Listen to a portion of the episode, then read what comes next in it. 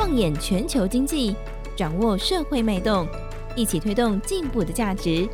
金周刊编辑室好好说，带你说出改变的台湾。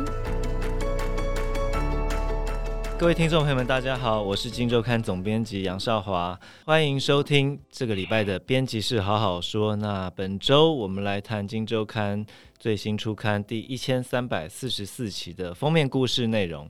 这个封面故事叫做《影视帝王传奇》，影视就是隐藏在市场里的大隐隐于市的隐士，帝王就代表他。听起来地有很多的感觉啊！影视帝王传奇，那这一号人物其实是今年九二八房地产九二八档期，大家知道推案量又创新高嘛，这不意外了。其实连着几年，每一年好像都创新高，但是今年冒出来一些特别的案子，那最大的亮点或许就是这一位。很神秘的、低调的，过往非常不太在媒体曝光的这个，我们说他是帝王，他忽然现身了，因为他有一个推案这样子啊。好，那我们很快取得联系。那今天跟我们一起聊的是我们负责这个题目的新朋友认为认为好。嗯，总编好，各位听众大家好。好，跟这个传奇人物取得联系，并且我们做了应该是有两天吧，两天跟他，我觉得前后加起来可能超过五六个小时的一个贴身的专访嘛，对不对，任伟？是跟着他走了整个大道城迪化街，对，还有他小时候住的地方。你为什么觉得他可以称为影视帝王？他地有多少？他有多影视？来，认为你说。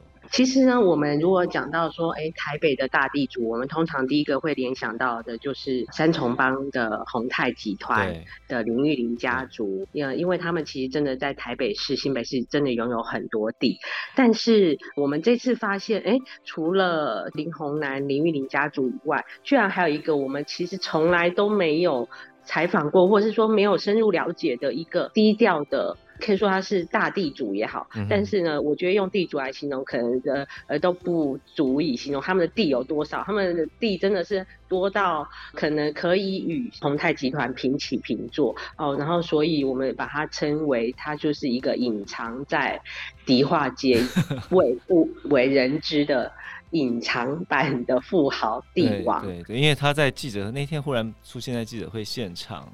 我记得他当然有记者一定会问他有地多少，他我记得他有个回答类似于说他也他也数不清了，他到底有多少地？其实他第一个念头，他其实说我真的算不出来，真的是一个非常他自己也不知道到底要怎么算的一个数字。但是呢，他后来呢，大概回想一下说，以前呢，我们如果在淡水啊、淡海新市镇那边啊，以前大概有两百多公顷。哦，那两百多公顷是一个什么样的概念呢？两百个多公顷换算一下是六十万平的土地。是。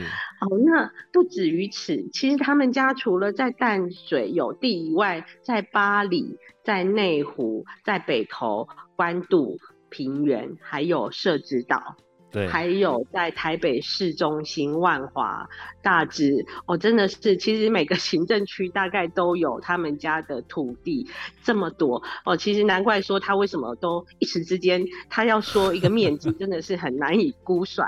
对，这一次你也找了估价师帮他算过嘛，对不对？对，没错，呃，其实估价师呢，大概算说，诶，如果以我们从呃现有的资讯知道他们的面积来换算的话，大概其实价初估就有九百亿对左右的市值，那。还不包括他们在东京也有很多这个出租的商办跟住宅，是哦，以及他们其实现在在台北市还有很多呃也是呃出租的商办大楼跟店面。我们这样换算加起来，还有以后他们的推案量，其实他们的呃资产规模开发价值就是了，对。大概有千亿的呃这样的水准哦，其实呃真的是不输给很多上市贵公司的董事长的身价。对，真的是我们记者的失职，直到现在才知道 有这么一号人物哦。那但是这么多地，这么大的资产的累积，不可能是因为我我看到我们采访这个主人翁庄子华先生，年纪也不算顶大嘛，对不对？那一定是整个家族有。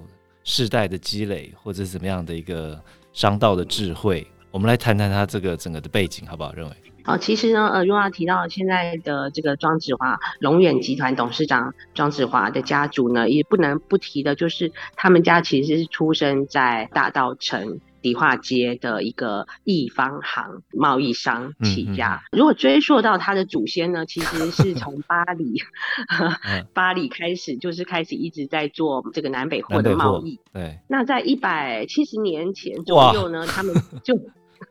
迁徙到了当时非常热闹繁华的大道城，开始呃做起这个真正的南北货的贸易的生意。对，然后呃其实历经到现在也迪化街也已经世代了，哦，真的是非常。历史悠久的一个家族，那在迪化街呢，呃，其实他们是迪化街有所谓三大家族之一的其中一家。嗯，那当然，其实呃讲到说他们的资产的累积，不可否认的是说，就是庄子华的阿昼，呃，女的阿昼呢。他其实，在那个当时就是、oh. 呃主导家里的这个经济，或者说这是管财务的，他就非常厉害哦。在、oh. 呃那个时候，他们家只要赚了钱，就是拿来买地哦。Oh. 不管是自用还是出租给别人，他们就不会让自己的资金闲置，哦、嗯呃，就是一直不停的买地。那当然，可能以前的呃有些地是非常偏僻的啊，呃，但是他们也呃不会在乎说这个地点好不好，有钱就是放在土地上，哦、这样子慢慢的累积到现在。是，那这个本身，因为我知道庄子华的母亲也是一个高手，对不对？是而且也是一个地产界的传奇人物了。真的是一脉相承。对对对，呃，其实不只是庄子华的。爸爸阿阿公，嗯，阿周真的很厉害。其实庄子华的妈妈更是房地产界无人不知、无人不晓的吴老师哦。啊，其实房地产业有一个常常有一个称号，就是说，哎，如果你做土地开发，你开建设公司，你一定不能不认识一位人物，就是吴老师。呃，庄子华妈妈叫庄吴玄珠女士哦。哦，就是说，如果你你想要呃呃来推案呢，你没有跟他接触过，你可能就。在这个业界呢，可能不就还呃还没入行就对了，还没入行，对大家的不论你这个你是新进的还是后辈啊、呃，或是说前辈，其实每个人几乎都曾经跟吴老师有拜过码头，对啊、呃，甚至都尊称吴老师是这个房地产业的前辈。是那他今年呢也已经一百零三岁，哦、非常。高龄哦，真的是在房地产业大概纵横了有八十年之久。哎、欸，他为你为什么称他为吴老师？那 吴老师呢？他个人其实他真的是一个老师。啊、为什么这样说？因为他以前呢曾经任教于北一女啊，然后后来自己出来开了一个叫美美洋才补习班，哦、就是专门呃教。所以他在北一女应该是教家政的。对，教家政。那他当时就是教太太，或者说有一些呃女生要做衣服。以前早年其实大家都是自己做衣服，对啊，所以吴老师他就开了这个补习班，不但开这个补习班，而且还有开了四五家，嗯、这么多的分校。对然后所以算其实也算是营业额非常高的，当时算是补教名师的这样 的地位。没想到家政也有补教名师。对对对。那吴老师呢？她年轻的时候就很会赚钱，嗯啊、呃，那那她嫁给了庄子华爸爸，其实当然也是呃嫁入望族，但是她呢，当时就是一个新时代女性，她是认为说我们要财产分开独立。哦、那因为吴老师她有一个特别的兴趣，嗯、就是看地跟买地。她有多爱看地呢？据庄子华他回想哦，他还记得说。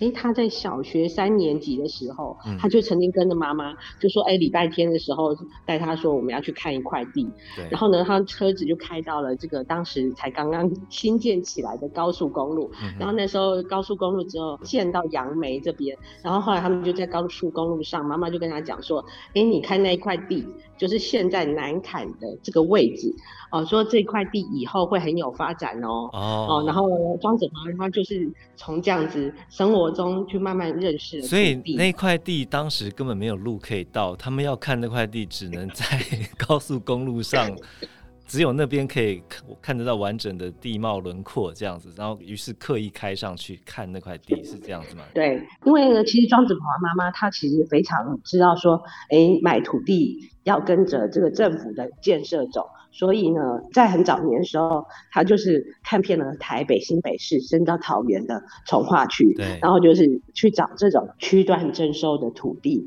来投资。嗯、那区段征收土地呢，其实是要经历蛮长的一段时间去等待因为政府有时候他要征收的时间是很不确定的，往往可能要等个五年、十年，甚至二十年。嗯，那吴老师他就是有这样的耐心，他就是觉得，哎、哦欸，我把钱放在那边，那我不急着要去买卖，那等到未来开发的时间到了以后，自然就会有增值的空间。嗯嗯嗯。哎、欸，那庄子华这样子被教下来，他自己应该也是高手中的高手嘛，对不对？他自己有没有也是成功的猎地，然后成功的开发这样子的经验？嗯，其实庄子华他当然是从小耳濡目染啊。那他在也在三十几岁的时候开始，就是自己尝试去买地，或者是说标法拍屋。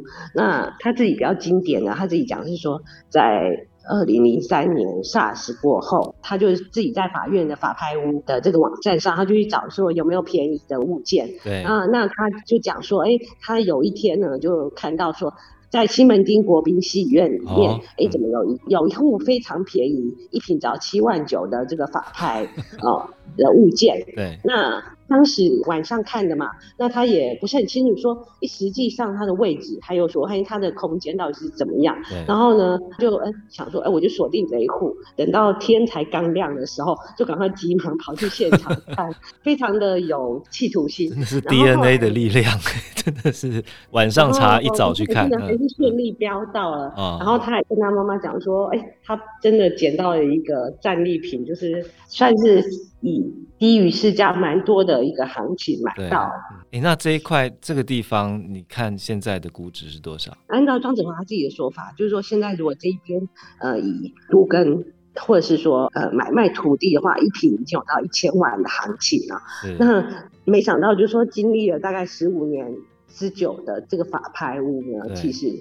呃，它的等待是很值得的。我觉得当时大家会觉得说，呃，因为这个物件是有一点瑕疵的，嗯，就是它并没有一个对外道路的出入口。哦。庄子华他为了要让房子它比较有一个三角窗的效益，他还另外要去买了一户三十几平的房屋，嗯，去把它连接到可以有对外的通道，然后就变成是一个真的比如说，哎，大家比较有商业价值的一个不动产。嗯，那所以这个经验啊，就是让庄子华慢慢抓到诀窍，说，哎，其实有很多有瑕疵的不动产，它不见得是不能投资，而是就是你要有法律的专业，或者说你要看得懂，说，哎，他。他有什么方法去解决他的困难？对，那呃，他长期以来，因为他看着这个祖父、妈妈，还有自己的经验，他知道说，有很多东西他是不能看很短线的。对，有时候你要花时间五年、十年以上去等待，嗯，那就是造就了他其实是一个非常有耐心去投资不动产的态度跟个性。是，还真是一个这个百年家族。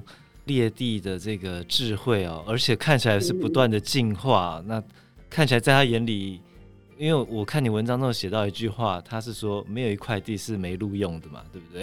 嗯嗯嗯嗯嗯。他其实又讲到另外一个也蛮经典的故事，是说呃。